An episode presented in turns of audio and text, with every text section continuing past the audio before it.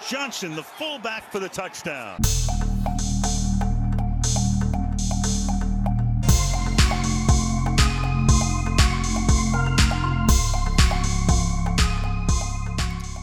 Schönen guten Abend und herzlich willkommen zu Episode 3 von Fullback Dive, der Podcast rund um die Patriots.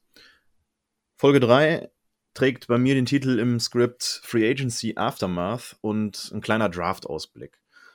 Und ja, Free Agency Aftermath, das ist natürlich sehr gut gesagt. Äh, wir haben ja schon in der letzten Episode lang und breit drüber gesprochen. Ähm, es war ja eine total verrückte Free Agency äh, für die Patriots. Also was da an Deals über den Tresen gegangen ist, fast eine Woche lang täglich, neu, äh, täglich Neues und täglich neue Deals.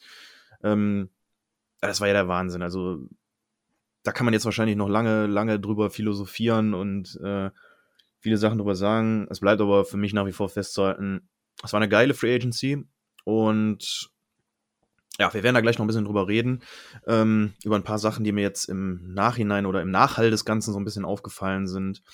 Aber äh, anfangen will ich eigentlich mit zwei weiteren Deals. Oh mein Gott, ja, es ist schon wieder passiert. Patriots haben schon wieder zwei Spieler gesigned und in dem Fall wohl eher resigned. Das sind noch zwei ganz, ganz, ganz wichtige Leute, denn äh, das fing an mit äh, Running Back James White, bei dem es ein bisschen gedauert hat, bis da ein Deal zustande gekommen ist. Jetzt kriegt er nochmal einen Einjahresvertrag äh, über garantierte 2,5 Millionen US-Dollar. Und das ist für mich ein sehr, sehr wichtiges Resigning, weil ähm, James White einfach ein. Es ist eine Ikone schon so ein bisschen für, gerade für wahrscheinlich die jüngere Generation Patriots-Fans, so wie mich so ein bisschen, der ja auch erst seit, seit 2011 richtig äh, Football guckt. Und ähm, ja, James White, den bringt man halt immer wieder in Verbindung mit diesem genialen Spiel, was er da im Super Bowl 51 gegen die, äh, gegen die Falcons hatte, bei diesem 28 zu 3 Comeback. Auch hier nochmal ein Gruß an die Jungs vom 28-3 Podcast. Die werden da ihr äh, ein Liedchen von singen können. Ähm, ja, und der Typ ist einfach, äh, einfach der Hammer. Das ist ein Patriot durch und durch. Das ist ein super cooler Typ. Und der ist halt einfach ein, Wide Receiver im Running Back Körper. Also, was der an Bällen fängt, das ist der Wahnsinn. Also, ich glaube, der ist in so ziemlich fast allen Kategorien oder relevanten Kategorien, Receiving Kategorien, vor allen Dingen für Running Backs, ganz, ganz oben mit dabei, wenn nicht sogar auf den ersten Plätzen. Und, ähm, also, was der für eine, äh, für eine Dimension ins, ins Spiel der Patriots bringt, das ist einfach, äh, es ist also wirklich, das ist der Hammer. Und, ähm, ja, finde ich echt super geil, dass man den resigned hat und ihm einen äh, komplett garantierten Deal gegeben hat. Äh, Running Backs werden ja jetzt nun eigentlich nicht mehr so krass bezahlt, vor allem nicht, wenn sie eher so Middle of the Pack Guys sind. Und Wyatt ist halt so ein bisschen, eher, ja, was heißt ein Gadget Guy, aber mh, der ist nicht halt der klassische Running Back, nicht der Do-it-all-Back. Er kann auch laufen, der kann eigentlich auch richtig gut laufen, aber er ist halt deutlich stärker im Passspiel. Ähm, was der Offense natürlich eine super ähm, neue Dimension gibt, das habe ich ja schon mal gesagt. Aber ähm, für das, was er kann und für das, was er geleistet hat, finde ich es für ihn einfach schön, dass er einen komplett garantierten Einjahresdeal gekriegt hat. Er ist jetzt ja auch nicht mehr der Jüngste. Und wir haben ja ein paar relativ vielversprechende Runningbacks auf dem Roster auch noch. Generell recht viele Runningbacks auf dem Roster, wenn ich das jetzt mal so durchrechne. Also wir haben definitiv noch Damien Harris natürlich, Sony Michel, jetzt James White. Wer weggegangen ist, ist Rex Burkhead. Es kommt Brandon Bolden aus dem Opt-out zurück, ähm, der bei eher ja ein Special-Teamer ist. Und dann hat man noch ähm, JJ Harris, Moment heißt der J.J. Harris. Ich glaube, jetzt habe ich mich vertan. Ähm, na, der hieß doch J.J. Harris, oder nicht? Na komm schon, wo ist er denn? Nein, es ist J.J. Taylor. also nicht J.J. Harris, das war Damien Harris, das heißt, er ist J.J. Taylor, der äh, auch erst seit letzter Season bei uns ist. Ich glaube, der war auch UDFA. Ähm, ja, und er hat ein paar, äh, in ein paar Spielen hat er ein paar gute, äh, gute gute Leistung gezeigt. War jetzt natürlich nicht so krass eingesetzt als, äh, als Rookie und relativ, ähm, ja, natürlich recht unerfahren. Ist natürlich auch, äh, er ist sehr klein. Also der ist wirklich nur 5 Fuß 6 groß, ähm, wiegt 185 Pfund und der ist halt wirklich, das ist so ein bisschen so ein, also ich, ich vergleiche den gerne mal mit Darren Sproles, den kennen vielleicht einige, äh, lange Zeit bei den Eagles gewesen und das war wirklich, der war auch, glaube ich, 1,70 groß, äh, genauso breit und der war einfach fix ohne Ende. Äh, ganz gefährlicher Returner, aber auch ähm, auf Running Back hat er sehr gute Sachen gemacht. Also das ist so ein bisschen so meine optimistische äh, Comparison für ihn, aber wie gesagt, der, das, der, der Running Back Room ist eigentlich sehr gut besetzt. Ähm, mein gut, wie gesagt, Rex Burkhardt ist weggefallen. Der hat keinen neuen Vertrag bekommen. War ja auch länger verletzt letzte Season. Aber ähm, ich denke, der Running Back Room sieht jetzt dadurch halt auch sehr, sehr gut aus. Also da würde ich jetzt nicht unbedingt äh, erwarten, dass man da noch nachbessert. Was dann noch passiert ist, ähm, ist, dass Defensive Tackle Lawrence Guy äh, zurückkehrt. Und auch das finde ich sehr, sehr gut. Ähm, der hatte sich schon mit den Dolphins getroffen und das wäre dann mal wieder so ein Fall gewesen, wo ähm, einer der Patriots-Spieler zu den Dolphins gewechselt wäre. Wir hatten das ja dieses Jahr schon oder diese Offseason sogar schon mit Adam Butler, der nach Miami gegangen ist. Dann hat man zwei Rückkehrer aus Miami, Ted Karras und Calvin Neu. Und ja, irgendwie, also seit gerade seit Brian Flores da ist, ähm, scheint das irgendwie ein, Theme zu werden, dass äh, die Dolphins häufiger gerne mal Patriots-Players sein und aber auch umgekehrt. Ne? Also das ist eigentlich ja zwischen Innerdivisionsrivalen gerade immer sehr, wird das ja sehr kritisch gesehen, auch was Trades und so angeht, aber wie haben die, sich die Dolphins und Patriots da so ein bisschen angenähert. Ich glaube, das hat am ehesten mit Brian Flores zu tun. Ähm, ja, aber wie gesagt, Lawrence Guy, der hatte seine Visits mit den Dolphins, kehrt nun doch zurück nach New England. Und zwar für einen Vierjahresvertrag, was mich eigentlich ein bisschen gewundert hat, weil Guy auch schon einer der etwas älteren Spielergeneration ist. Der ist jetzt 31. Ähm, ist aber ein super solider Spieler und der hat auch in den letzten vier Jahren, der jetzt bei den Patriots spielt, schon ähm, meiner Meinung nach auch maßgeblich dazu beigetragen, dass man in dieser Zeit halt auch noch Titel gewonnen hat. Und deswegen ist das für mich auf jeden Fall ein sehr sinnvolles Resigning, weil ähm, der Typ ist Team-Captain und der war eine der Säulen des Teams. Und die Front Seven, wenn ich mal ehrlich bin, also die sieht jetzt richtig, richtig stark aus. Also da sind vor allem vorne in der D-Line ein paar Leute dazugekommen, denen ich echt viel zutraue. Und da ist auch Lawrence Guy keine Ausnahme. Der hätte, glaube ich, schon wehgetan, wenn er gegangen wäre. Und ich bin sehr froh, ähm, dass er zurück ist. Genaue Vertragsdetails hatte ich mir jetzt leider gar nicht mehr angeguckt.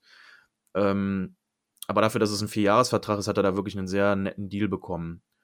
Ähm, ja, und apropos nette Deals, das ist auch nochmal eine Sache, das wollte ich nochmal kurz zur Free Agency anmerken. Ich habe jetzt ja schon letzte, letzte Episode da ausführlich drüber gesprochen.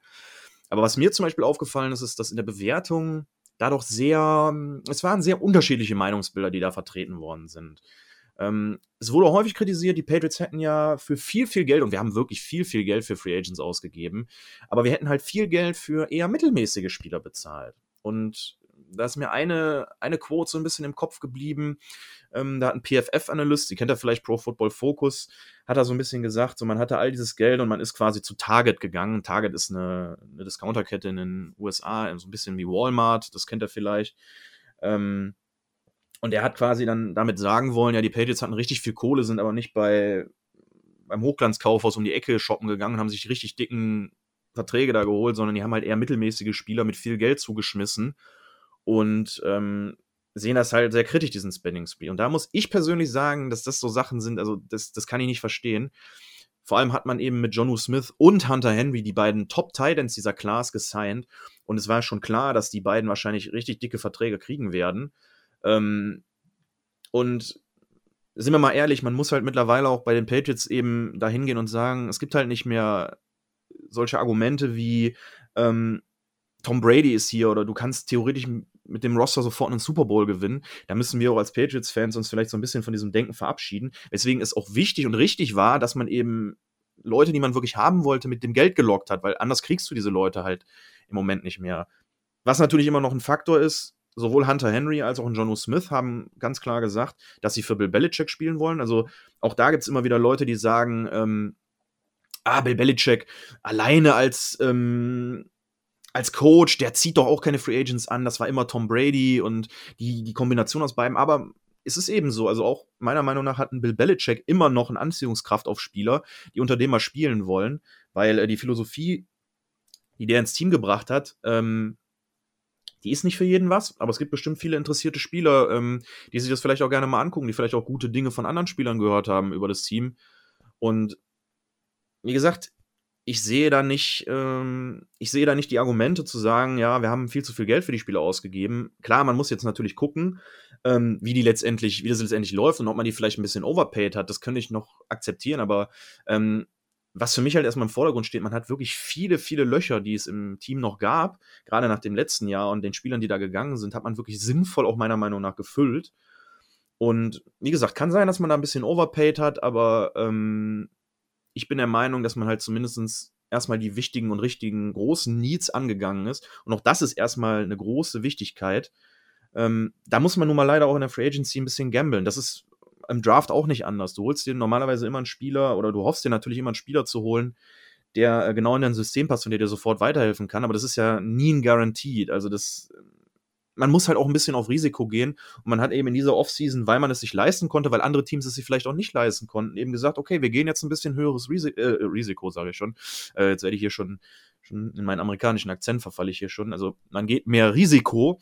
Ähm, und äh, muss dann halt auch ein bisschen mehr investieren. Und das hat man jetzt meiner Meinung nach gemacht und das ist meiner Meinung nach auch genau der richtige Schritt gewesen. Ich bin der Meinung, das wird sich zeigen in der nächsten Saison, dass das Team sich deutlich verbessert hat.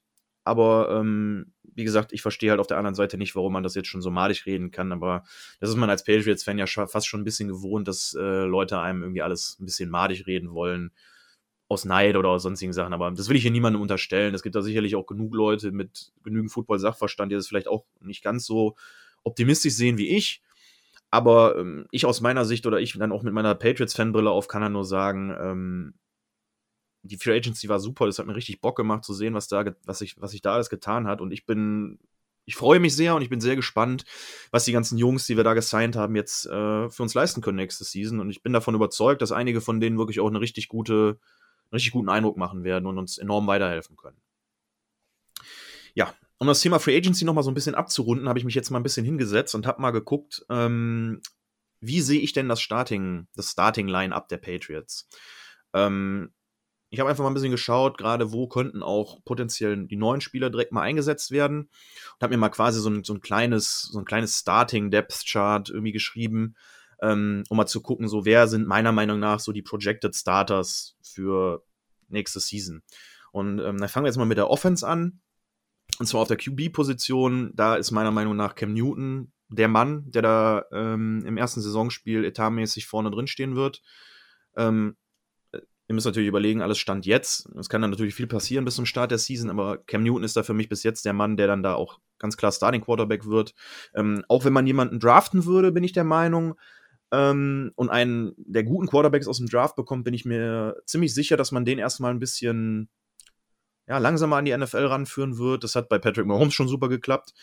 Ähm, und auch bei anderen QBs zeigt sich immer wieder, ähm, wenn die ein bisschen Zeit erstmal kriegen, dann ähm, entwickeln die sich eigentlich besser. Und deswegen ist für mich Cam Newton klar derjenige, der, ähm, der da starten wird auf QB. Da gibt es eigentlich auch gar keine große, äh, große Diskussion aus meiner Sicht. Ähm, da wird Newton etatmäßig Starter sein. Ähm, auf Running Back wird es für mich wahrscheinlich, also da habe ich mich nicht so richtig festlegen können. Ähm, ich sehe da nach wie vor natürlich äh, Sony Michel oder Damien Harris vorne. Ich würde mir wünschen ein bisschen, dass es Harris ist, weil ähm, der letzte Season wirklich richtig überzeugend war und richtig gut gespielt hat. Ähm, aber ich kann mir halt auch vorstellen, dass gerade in Verbindung mit Cam Newton vielleicht sogar beide ähm, in der Startposition, im, im Starting-Lineup so ein bisschen stehen, weil ähm, die Run-Formations halt sehr ja, vielseitig geworden sind, dadurch, dass man jetzt eben auch durch Cam so ein bisschen mehr diesen Running Threat als Quarterback hat. Und ich könnte mir da auch gut vorstellen, dass da eben viele zwei Running Back Sets ähm, zum Einsatz kommen, wo dann eben Michelle und Harris vielleicht sogar, aber auch, ich schätze mal dann eher sowas wie Michelle und White oder Harris und White auf dem Platz stehen. Einer bessere Runner, anderer bessere Passcatcher. Also Running Back, da ist für mich die Sache noch nicht so ganz klar. Ähm, auf Wide Receiver, da sehe ich vorne eigentlich am ehesten tatsächlich Nelson Aguilar, Kendrick Bourne und äh, Julian Edelman. Ähm, da sind wir natürlich deutlich tiefer geworden auf der Position und ich sehe da meiner Meinung nach auch nach wie vor Chancen für, äh, für Jacoby Myers. Ich hoffe auch ein bisschen, dass ähm, Kiel Harry nochmal eine Chance bekommt. Aber das wären so die fünf Leute, wo ich sagen müsste, das wären so meine etatmäßigen Wide Receiver, die ich gerne an der Spitze des Depth Charts ähm, im Team haben würde nächste Season. Ähm, Aguilar wird, denke ich, derjenige werden, der für die tiefen Bälle zuständig ist. Kendrick Bourne wird ein bisschen mehr diesen Slot-Guy spielen, den vielleicht auch Edelman wird vielleicht auch ein bisschen mehr die Position von einem Edelman übernehmen müssen, weil auch Edelman ja nicht mehr der Jüngste ist und ich weiß nicht, wie viel noch in dem steckt. Das würde natürlich dann noch bedeuten, dass jemand wie Jacoby Myers theoretisch noch so ein bisschen Wide Receiver 3 dann eher wäre als Edelman, aber ähm, ja, auch da ähm, bin ich mir noch nicht so sicher, aber so mein, mein Tipp wäre eben, dass dann so ein Aguilar, Born und Edelman am ehesten oben im Depth, im Depth Chart stehen und da wahrscheinlich in den meisten ähm, Formationen am ehesten zum Einsatz kommen. Ähm, auf Titan ist die Sache auch nicht so ganz eindeutig, meiner Meinung nach. Ich habe da jetzt mal Hunter Henry für mich hingeschrieben, weil der wahrscheinlich eher in den, ähm, gerade zu den Starts von, von den Drives, ähm, eher auf dem Feld stehen wird, meiner Meinung nach, als John Woo Smith. Ähm, ich denke, wir werden in der Red Zone, gerade in der Red Zone, viele zwei Tight Sets ähm, sehen diese Season. Ähm, weswegen ich dann natürlich auch Jono Smith gar nicht äh, irgendwie außen vor lassen will. Aber ähm, ich kann mir tatsächlich auch vorstellen, dass man viel ähm, 22 Personal geht, also sogar zwei Running Backs, zwei Tight Ends oder halt äh, 12 Personal, ein Running Back, zwei Tight Ends an einen Receiver weniger. Also da kann man echt, da, also die Offense ist wirklich sehr variabel geworden mit den Signings, meiner Meinung nach. Also und ich denke, wir werden viel, viele zwei Tight Sets sehen, vor allem in der Red Zone. Aber ähm, ich denke, unter normalen Bedingungen, wenn man wirklich nur einen Titan auf dem Feld hat, dann wird eher Hunter Henry ähm, den Vorzug kriegen, wenn es darum geht, ähm, Pässe zu fangen. Also, sagen wir mal, man schickt ihn Streaking, eine Seam Route runter das Feld. Da kann er richtig, also da hat er richtig seine Stärken. Ähm, kann Jono Smith theoretisch auch. Also auch hier bin ich mir nicht so ganz sicher. Ich würde tatsächlich sogar sagen, dass beide äh, in ähnlich hoher Frequenz starten werden, in so, so gesehen. Aber ähm, ich sehe Henry da eigentlich in den meisten ähm, Midfield-Situationen noch ein bisschen vorne. Da wird Jono Smith, denke ich, sicherlich eher in der Red Zone ähm, richtig zum Einsatz kommen. Aber wir werden sehen. Ähm, ja, für die Offensive Line, da hat sich natürlich auch ein bisschen wieder was getan. Und meine Projection wäre jetzt so, ähm, auf Left Tackle wäre weiterhin Isaiah Wynn mein Favorit. Das hat er eigentlich in den letzten zwei Seasons gut gemacht. Der müsste eigentlich nur ähm, deutlich fitter bleiben. Und ähm, ja, der hat einfach in den letzten Seasons und seit er gedraftet worden ist, die erste Saison ist er komplett ausgefallen. Auch die letzten beiden Seasons, die er gespielt hat, nicht komplett zu Ende gebracht. Und ja, das ist halt einfach, ähm, das ist also sein, eigenes, sein einziges Manko so ein bisschen, weil der ist eigentlich ein echt guter Left Tackle auch wenn er ein bisschen anders heißt ist, ähm, Guard, äh, auch Guard gespielt hat im College, aber ich sehe ihn eigentlich weiterhin auf dieser Left Tackle Position. Denn auf Left Guard, wo jetzt Joe Tuni uns ja verlassen hat, sehe ich dann tatsächlich eher Michael Onwenu, unsere Rookie Sensation. Der hat eine super krasse Saison letzte, äh, also die letzte Saison von ihm, die war super krass. Der war wirklich dafür, dass er ein sechs Runden Pick aus Michigan war, hat er wirklich gespielt, als wäre der schon lange in der NFL. Und ich hoffe, dass er auch diese Season wieder zeigen kann, was er kann. Und ähm, ich sehe ihn tatsächlich etatmäßig eher dann auf Left Guard, Joe Junior ersetzen. Er hat auch ein bisschen Tackle gespielt letzte Season, aber ähm, aufgrund seiner Size und seiner Größe sehe ich den eher in der, ähm, in der Interior Offense Line, ähm, wo er dann mit Center David Andrews, das ist für mich eine Sache, da wird er definitiv, denke ich, spielen ähm, und Shaq Mason zusammen spielen wird auf Right Guard. Ähm, Mason etatmäßiger Starter auch der letzten paar Seasons, da wird sich nicht viel ändern und genauso Andrews natürlich fällt Ted Karras da, der ja auch äh, resigned wurde von den äh, Dolphins, so ein bisschen aus dem, Rost, aus dem Raster. Aber der kann nicht nur Backup-Center, der kann meiner Meinung nach auch Guard oder, also auf beiden Seiten Guard spielen. Ähm, deswegen wird er da auch sicherlich seine Einsatzmöglichkeiten bekommen, zumal wir auch auf äh, solchen Positionen gerne mal ein bisschen tiefer sind und da auch immer entsprechende Ersatzleute haben. Deswegen finde ich, da hat auch Ted Karras Chancen ähm, zu starten, beziehungsweise auch Spiele zu machen. Ähm, auf Right Tackle wird, denke ich, dann Trent Brown spielen. Der hat eigentlich für uns damals äh, Left Tackle gespielt, aber ähm, dadurch, dass dann Onwenu für mich eher auf, Link, auf Left Guard dann gehört, wird er wahrscheinlich dann die Right Tackle Position übernehmen. Ähm, einfach weil das, äh, ja, weil er da meiner Meinung nach der beste Mann für ist. Er ist ein Riesenkerl und der ist auf Tackle einfach super. Ähm, er hat bei den Raiders, glaube ich, auch Right Tackle gespielt. Da war er jetzt nicht ganz so gut, wie er in New England als Left Tackle war, aber ich sag mal, also von den Scheme-Fits, so im Großen und Ganzen wird es am ehesten Sinn machen, wenn er halt die Right-Tackle-Position übernimmt. Ähm, es kann aber natürlich auch sein, dass sich das nochmal ganz ändert, dass zum Beispiel ein Win gar nicht, gar nicht mehr so die, den Vorzug bekommt, ein Trent Brown wieder auf Left-Tackle geht mm, und wenn du Right-Tackle weiterhin spielst und ein Ted Karras vielleicht sogar Left Guard wird, also das ist auch so eine Sache, da ist die, da kann ich auch noch nicht so richtig sagen, wie es da wird. Das wäre so ein bisschen so meine Wunschformation, muss ich sagen, weil die verspricht aus meiner Sicht am meisten Erfolg, aber ähm, auch da ist natürlich noch alles offen und natürlich sind die Predictions jetzt ein bisschen sehr early. Wir haben ja noch das Training Camp und alles, was da noch kommt. Also kann auch sein, dass einer von denen gar nicht spielen kann in dieser Saison, weil er sich verletzt, was ich natürlich nicht hoffen will. Aber ich wollte einfach mal so ein bisschen rumexperimentieren und mal gucken, wie kann man das Team eigentlich jetzt aufstellen.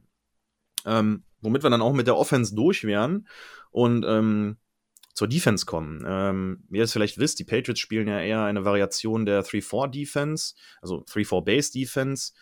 Ähm, das heißt, sie haben drei, ähm, drei Defensive Liner und über die Außen kommen dann eben Outside Linebacker eher, die dann, ähm, die dann eben für den Pass Rush zuständig sind, beziehungsweise das Edge Guys. Also ich bin jetzt mal von so einer 3-4 Base Defense, also von so einer 3-4 Nickel Defense ausgegangen, weil die auch recht häufig gespielt wird, also mit einem Defensive Back mehr. Das wäre dann, das sähe dann in folg folgendermaßen aus.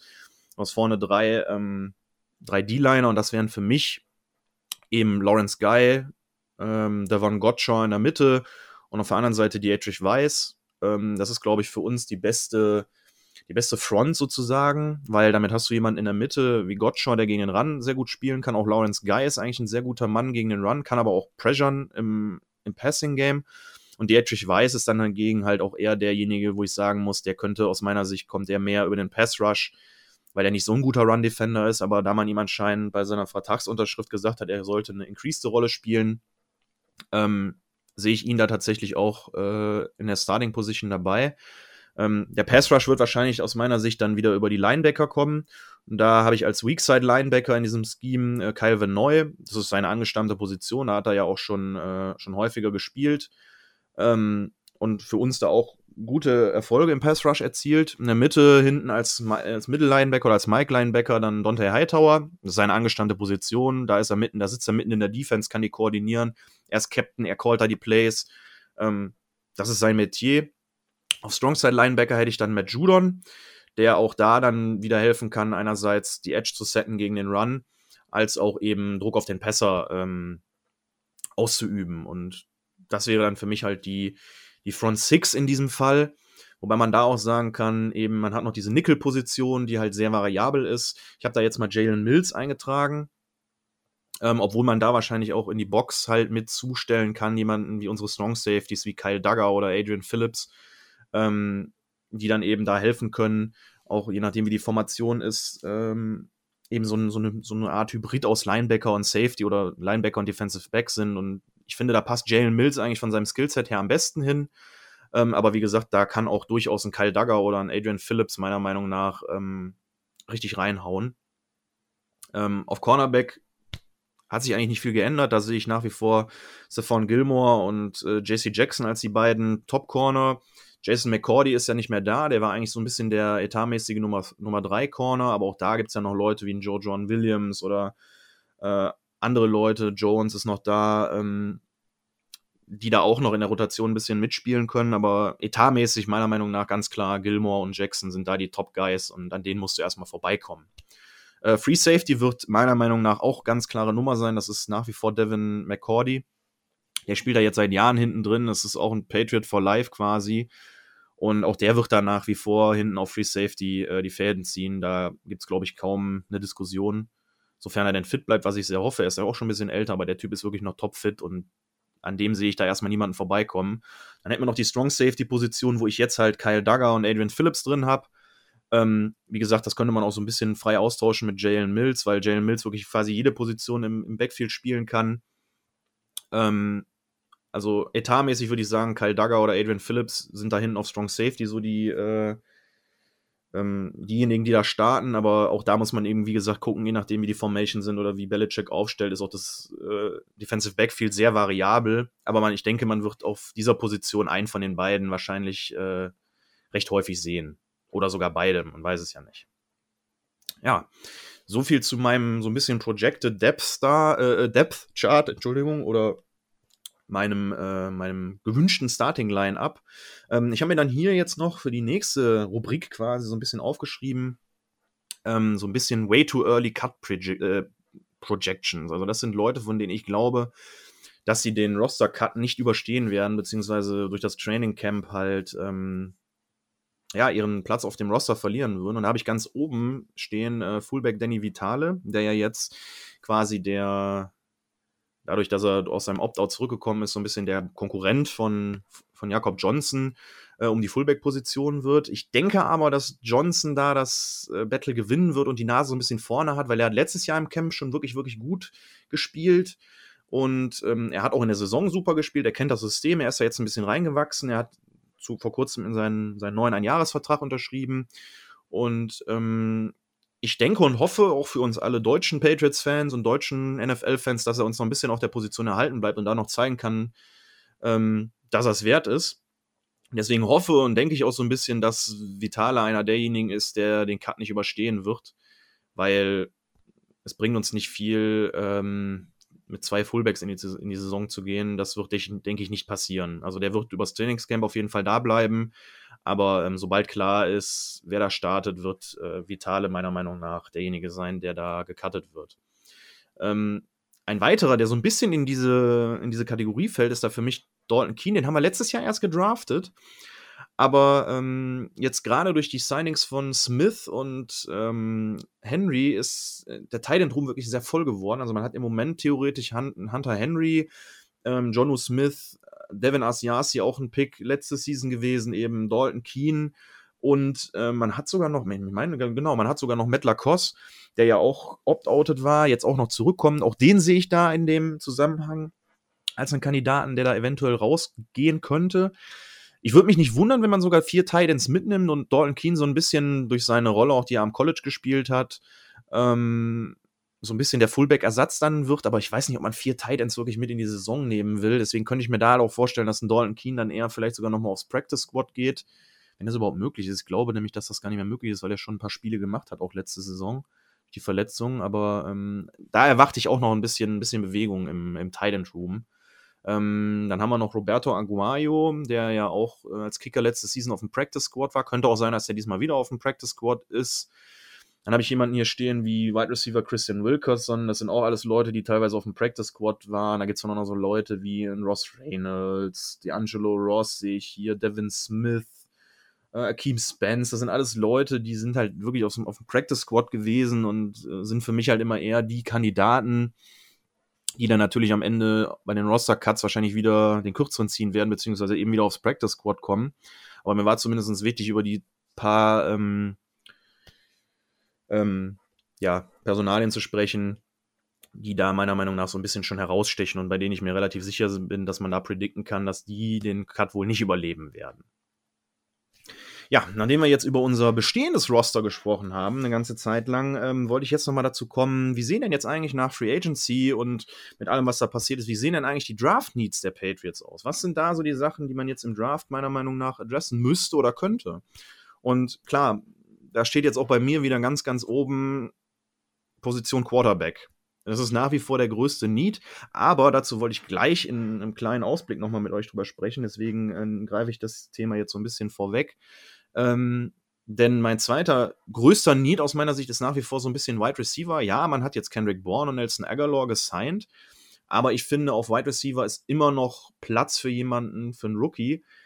Und da die Wide Receiver-Klasse in diesem Draft sehr, sehr deep ist, nicht nur recht top-heavy ist, weil da sind, Ding, da sind Leute wie ein Waddle, wie Smith, wie Jamar Chase, also da sind wirklich richtig, richtig gute Jungs dabei. Also da könnte man tatsächlich auch in der zweiten oder dritten Runde meiner Meinung nach noch jemanden kriegen, der da enorme Upside hat. Und ich fände es äh, sehr gut, wenn man da nochmal einen Wide Receiver nimmt. Ähm, dann habe ich mir hier noch aufgeschrieben, dass Cornerback so ein bisschen ein Need ist. Ist auf dem Papier wahrscheinlich kein so großer Need, wie es manche denken. Ja, man hat sich Jalen Mills geholt. Das Backfield sieht auch meiner Meinung nach nach wie vor noch sehr gut aus, aber man muss halt gucken, jemand wie Gilmore wird nicht wird nicht jünger, der wird auch nur älter. Da sind auch jetzt im Moment so ein bisschen die Vertragsverhandlungen noch, ne, die da eine Rolle spielen. Also man weiß auch da nicht genau, wie lange der noch bleibt. Ich hoffe eigentlich, dass er noch bleibt, aber auch da müsste man meiner Meinung nach noch ein bisschen was tun. Vielleicht mal einen jungen, vielversprechenden Cornerback, ähm, Cornerback nachholen. Und im Zuge dessen würde ich auch sagen, dass Free Safety ein großer Need ist weil, wie gesagt, Devin McCordy ist auch nicht mehr der Jüngste, der wird wahrscheinlich auch nicht mehr so lange spielen. Ich könnte sogar damit rechnen, dass er nach diesem Jahr retired. Also wäre auch Safety meiner Meinung nach ein Target im Draft, ähm, was man adressen könnte. Da bin ich jetzt aber auch nicht so richtig sicher, ähm, weil da muss ich mich entschuldigen. Ich bin leider niemand, der sich mit College Football da wirklich gut auskennt oder Leute gescoutet hat. Daher kann ich da auch nicht genau sagen, äh, ob die Safety-Klasse dieses Jahr sehr, sehr gut ist oder halt auch nicht. Aber für mich, so aus meiner Sicht, wäre es halt schön, wenn man da vielleicht nochmal jemanden holt, der da ein bisschen, ähm, ja, nochmal ein bisschen mehr junges Blut quasi auf die Safety-Position bringen kann. Wir haben ja schon ein paar neue Safeties gedraftet. Jemand wie Kyle Duggar, der aber eher halt ein Strong Safety ist und meiner Meinung nach bräuchte es halt nochmal jemanden, der ähnlich wie Devin McCordy ist, so ein Free Safety, schnell, harter Hitter, ein bisschen, ja, ein bisschen kleiner als ein, als ein richtiger Strong Safety. Aber ähm, auch das wäre aus meiner Sicht nochmal ein Need. Ansonsten hat das Team eigentlich auch, muss ich sagen, keine so richtig großen Lücken mehr. Wie gesagt, durch die äh, Free Agency hat man halt viele, viele Sachen schon addressed. Und ähm, was ich eigentlich ganz geil finde, weil man kann jetzt im Draft tatsächlich meiner Meinung nach hingehen und so ein bisschen gucken, okay, welche Spieler passen eigentlich zu uns oder man kann halt wirklich nach Best Player Available gehen ähm, für einen selbst und gucken, okay, ähm, der Spieler passt von seinem Skillset her super zu uns, den möchten wir gerne haben und muss dann halt nicht unbedingt auch konkurrieren teilweise um Picks sondern ähm, kann dann sich die Leute nehmen, wie sie kommen. Und ich, deswegen erwarte ich auch vor allem mit dem Draftkapital, was wir dieses Jahr haben, wieder einige Trades, ähm, um da so ein bisschen rumzuschiffen, Picks zu sammeln, auch wieder für die nächsten Jahre. Ähm, meine große Hoffnung ist ja immer noch, dass man so ein bisschen Haus und Hof verkauft für einen Quarterback, aber ja, mal gucken, ob das passiert. Deswegen, also ich bin dann, dann auch ein Freund von irgendwie zu sagen, wenn man jetzt wirklich davon ausgeht, okay, Quarterback ist nicht, dass man dann halt einfach nach Need und nach, ähm, ja, mag ich den Spieler oder mag ich den nicht draftet. Und wir werden sehen, wie das letztendlich passiert. Aber ich finde äh, ich den Ausblick darauf ganz geil. Ähm, und wir werden da sicherlich auch ein paar Überraschungen erleben, die, wie das so immer ist, dass da ein paar Spieler vom Board gehen werden, wenn die Patriots auf der Clock sind, ähm, von denen man das vielleicht nicht gedacht hätte, aber die vielleicht einfach bei den Patriots super angekommen sind. Und ja, Bill haut dann ja gerne mal so ein paar Surprise-Picks raus. Ja, zum Abschluss möchte ich dann tatsächlich aber auch noch mal das Thema Quarterback an schneiden und anschneiden deswegen, das nehme ich jetzt auch nochmal vorweg, weil ich eigentlich gerne jemanden dabei hätte, der das mit mir so ein bisschen durchgeht. Ich bin, wie gesagt, kein großer äh, College-Football-Gucker. Ich bin auch wahrscheinlich ein verdammt schlechter Draft-Scout und kann nicht wirklich sagen, ob ein Spieler so ein bisschen zu uns passt oder nicht passt. Deswegen bin ich da im Moment äh, intensiv auf der Suche nach Gesprächspartnern. Ich habe auch schon jemanden, bei dem es aber noch nicht feststeht, deswegen sage ich jetzt auch noch nicht, wer es ist, ähm, mit dem ich da eventuell drüber sprechen kann. Würde mich super freuen, wenn das klappt.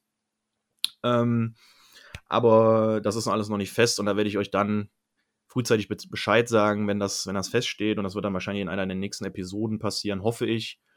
Ähm, aber um da mal einen kurzen Ausblick zu geben, ähm, wie ich schon am Anfang gesagt hätte, Cam ist für mich aktuell die Lösung, zumindest die kurzfristige Lösung äh, für nächste Saison, um da jemanden hinter aufzubauen. Ähm, und das Ziel sollte eigentlich aus meiner Sicht halt jemand sein, ähm, eben die Quarterback-Class ist zu gut, meiner Meinung nach, um da nicht jetzt jemanden zu holen. Ähm, da sind Leute halt drin wie, wie ein Lawrence, gut, den wird man nicht kriegen. Auch einen Zach Wilson sehe ich als ein bisschen schwierig, den werden wahrscheinlich die Jets picken. Dann ist noch ein Justin Fields da drin, ein Trey Lance. Und es wird ja schon gemunkelt, gerade nach diesem Blockbuster-Trade da am Freitag, bei dem die 49ers auf Platz 3 hochgetradet haben mit den Dolphins, dass safe die ersten drei Picks definitiv Quarterbacks werden. An vier sitzen die Atlanta Falcons. Auch da ist man sich noch nicht sicher, ob die nicht vielleicht sogar einen Quarterback nehmen. Und das wäre halt die Position, wo man als Patriots jetzt hin müsste, weil weder die, die Jacks noch die Jets werden ihren Pick in irgendeiner Form traden. Ähm, da müsste man sich wahrscheinlich auch 50 Jahre hin vor denen ausziehen und die würden dich noch nicht, äh, noch nicht damit äh, mit ihrem Pick beglücken. Ähm, also bleibt für mich aus meiner Sicht, wenn man wirklich aggressiv sein will und ein Quarterback-Quartett in den ersten vier Picks geht, dann musst du auf vier gehen und hoffen, dass der Guy, den du haben willst, an vier noch da ist, weil es ist ja im Moment auch nicht so ganz sicher, wer da jetzt wen nimmt. Viele sprechen ja darüber, Trevor Lawrence wird wahrscheinlich der erste Pick sein, aber auch dahinter ist man sich schon nicht mehr so sicher. Es geht ja sogar so weit, dass manche Leute sagen, dass Mac Jones, äh, der ja, den ja eigentlich viele eher später in der ersten Runde, wenn überhaupt, haben, ähm, an drei schon von Shanahan gedraftet wird, weil das ein Quarterback-Typ, der ihm gefällt. Also das ist wirklich der Wahnsinn, was da im Moment äh, sich dreht. Ein Quarterback-Karussell für den Draft. Und ja, es ist halt aus meiner Sicht wirklich schwierig zu sagen, ob man da in die Top 4 wieder reinkommt, sich da einen, einen richtig guten Quarterback holen kann. Deswegen würde ich gerne halt auch mit jemandem, der da Ahnung, mehr Ahnung hat von als ich, darüber sprechen, ähm, ob es wirklich Sinn macht, aggressiv hochzugehen, jemanden dieser Top 4 Guys noch irgendwie zu targeten, oder ob es vielleicht tatsächlich Leute gibt, die später in der ersten Runde gehen könnten oder vielleicht sogar noch später im Draft, in der zweiten, dritten Runde, die da eventuell eine Option wären, wo man sagen könnte, okay, wenn man die unbedingt haben will, die haben vielleicht sogar genug Upside, um es in der NFL zu schaffen, obwohl sie vielleicht jetzt nicht die großen leuchtenden Kerzen auf der Quarterback-Torte sind. Aber ähm, wie gesagt, da bin ich alleine wahrscheinlich nicht genug der Expertise. Deswegen hoffe ich, dass ich bis demnächst dann oder bis eine der nächsten Episoden jemanden habe, der da mit mir ein bisschen fundierter darüber sprechen kann, dem ich meine Fragen vor allem stellen kann, weil ich habe da wirklich viele Fragen. Und ja, drückt mir die Daumen, dass das klappt. Und sobald, wie gesagt, es da irgendwas gibt, werde ich euch entsprechend ähm, auf dem Laufenden halten. Ja, bleibt mir zum Abschied eigentlich nur noch zu sagen, vielen Dank fürs Zuhören. Und auch an dieser Stelle wieder einen, möchte ich wieder ein paar Shoutouts loswerden. Ich habe da zum Beispiel ähm, in dieser Woche wurde ein, ein Podcast wiederbelebt von jemandem. Ähm, ist ein englischsprachiger Podcast. Vielleicht gibt es bei euch ein paar, ein paar geneigte ähm, ein paar geneigte Zuhörer, die auch gerne englische Podcasts hören. Die haben auch einen Patriots-Podcast. Die haben in dieser Woche als Reboot quasi eine äh, Episode gemacht, wo der Mann hinter dem Ed Petscap Twitter-Account, der Miguel, der gute Miguel, ähm, in Rede und Antwort gestanden hat. Und das ist eine super Episode geworden, die kann ich euch nur sehr ans Herz legen. Ähm, solltet ihr vielleicht mal reinhören, werde ich euch auf Twitter auch verlinken. Ähm, findet ihr bei Twitter unter dem Account r slash Patriots slash ausgeschrieben. Ähm, ja, da hängt auch ein Discord hinter, bei dem ich, auf dem ich schon seit längerer Zeit bin. Alles coole Typen, kann ich nur empfehlen. Ja, und dann noch, noch natürlich Shoutouts an die Jungs vom 28.3 Podcast, habe ich ja schon mal erwähnt. Auch die haben äh, wieder eine neue Episode hochgeladen, die ihr euch anhören solltet. Und natürlich auch äh, nochmal ein Shoutout und ein riesen Dankeschön an die Leute von der GoPads Crew Germany, ähm, bei dem Fanclub, bei dem ich auch Mitglied bin, die mich äh, gerade in den ersten Tagen äh, sehr supportet haben. Auch dafür nochmal vielen, vielen Dank und checkt auch mal deren Account aus. Ähm, at Germany, vor allem wenn ihr Patriots-Fans seid.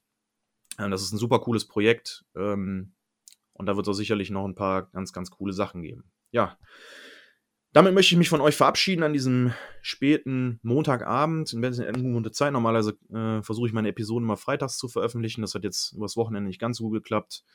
Aber ich gelobe Besserung und hoffe, dass wir uns vielleicht sogar am Freitag dann schon wieder sehen und hören. Vor allem hören. Sehen tut er mich ja nicht. Hier beim Fullback Dive, dem Podcast rund um die Patriots. Einen schönen Abend, Tag, Mittag, was auch immer ihr gerade seid, wo ihr gerade aus seid. Macht's gut und gehabt euch wohl.